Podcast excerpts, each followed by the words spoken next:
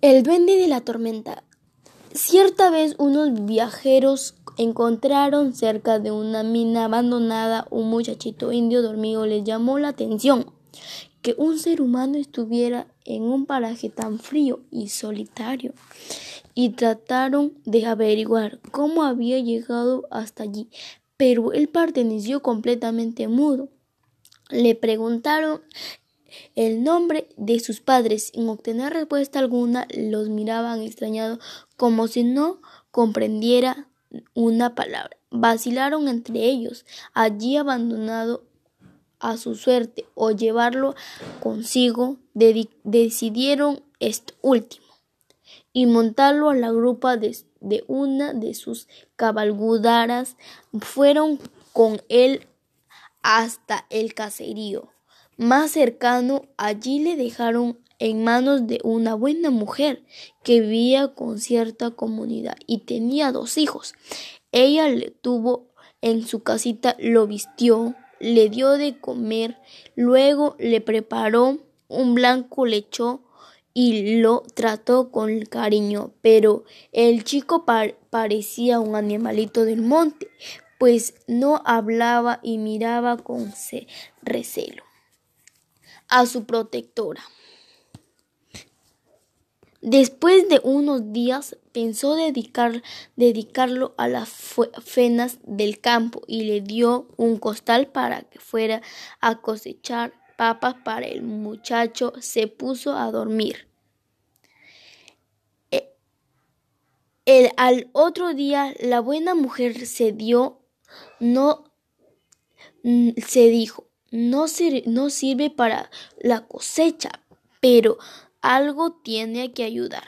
Hoy le mandaré a cuidar el reñado, el rebaño, y así se lo ordenó, pero esta tarde el muchacho se, se presentó con dos ovejas de menos. El duende de la tormenta. Cierta vez unos viajeros encontraron cerca de una mina abandonada un muchachito indio dormido. Les llamó la atención que un ser humano estuviera en un paraje tan frío y solitario y trataron de averiguar cómo había llegado hasta allí, pero él perteneció completamente mudo. Le preguntaron el nombre de sus padres. Sin obtener respuesta alguna, los miraban extrañados como si no comprendiera una palabra. Vacilaron entre ellos, allí abandonado a su suerte o llevarlo consigo, decidieron esto último y montarlo a la grupa de, de una de sus cabalgaduras.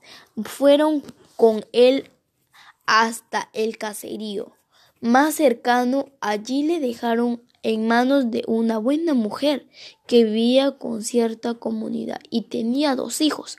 Ella le tuvo en su casita, lo vistió, le dio de comer, luego le preparó un blanco lecho y lo trató con cariño, pero el chico parecía un animalito del monte, pues no hablaba y miraba con recelo a su protectora. Después de unos días pensó dedicar, dedicarlo a las fenas del campo y le dio un costal para que fuera a cosechar papas para el muchacho. Se puso a dormir. E, el, al otro día la buena mujer se dio, no se dijo, no, no sirve para la cosecha, pero algo tiene que ayudar. Hoy le mandaré a cuidar el reñado, el rebaño, y así se lo ordenó, pero esta tarde el muchacho se, se presentó con dos ovejas de menos.